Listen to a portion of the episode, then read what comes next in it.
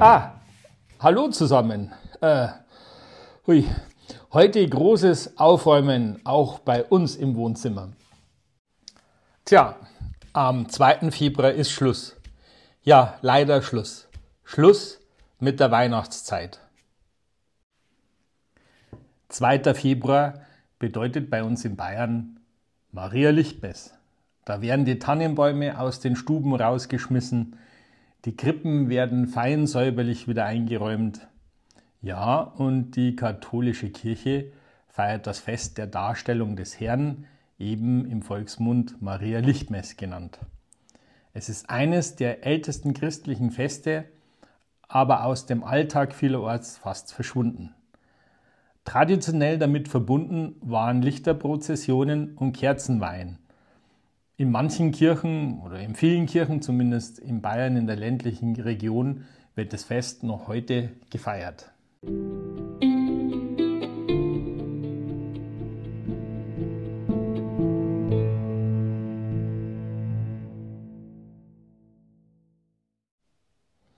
Ja, viele würden jetzt sagen, ja, Moment einmal, Weihnachten ist doch am 6. Januar zu Ende.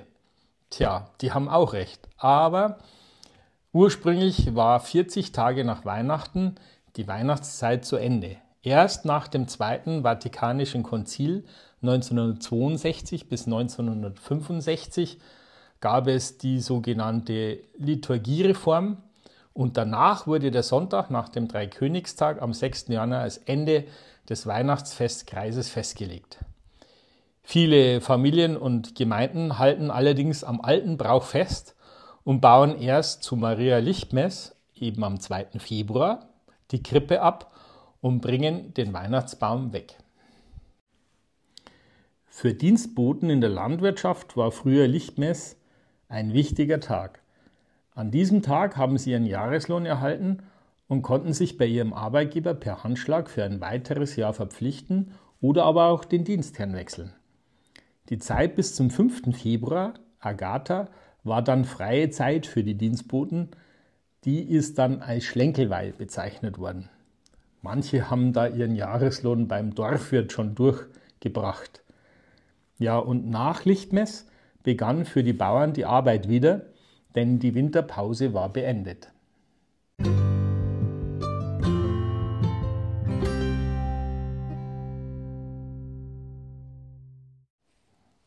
Woher kommt dieses Fest?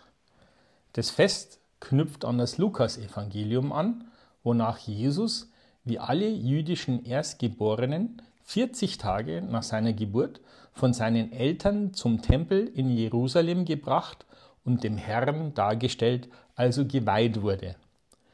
Zudem brachte Maria an diesem Tag der Überlieferung nach ein Reinigungsopfer dar, wie es das jüdische Gesetz vorschrieb. In dem Bericht von Lukas heißt es außerdem, dass Simeon und Hannah in Jesus den Erlöser erkannten, ein Licht zur Erleuchtung der Heiden. Begangen wird das Fest Darstellung des Herrn seit Anfang des 5. Jahrhunderts in Jerusalem. In Rom wurde es um 650 eingeführt und mit Lichterprozessionen verbunden. Dazu wurden eigens Kerzen geweiht. Aus dem Fest zu Ehren Christi entwickelte sich mit der Zeit ein Marienfest, im Volksmund eben Maria Lichtmess genannt. Seit der Liturgiereform wird es wieder mit Bezug auf Jesus als Herrenfest gefeiert.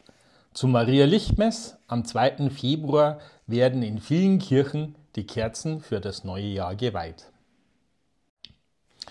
Zu diesen geweihten Kerzen gehörten auch die schwarzen Wetterkerzen, die Unwetter abwehren sollten.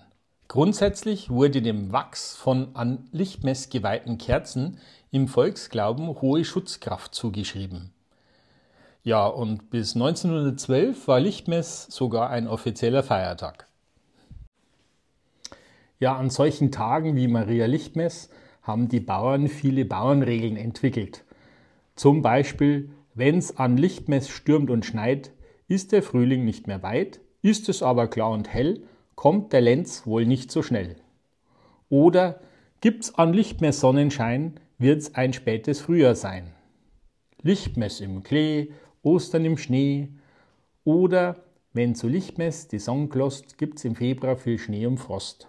Naja, dann schauen wir mal, wie das Wetter an Lichtmess wird.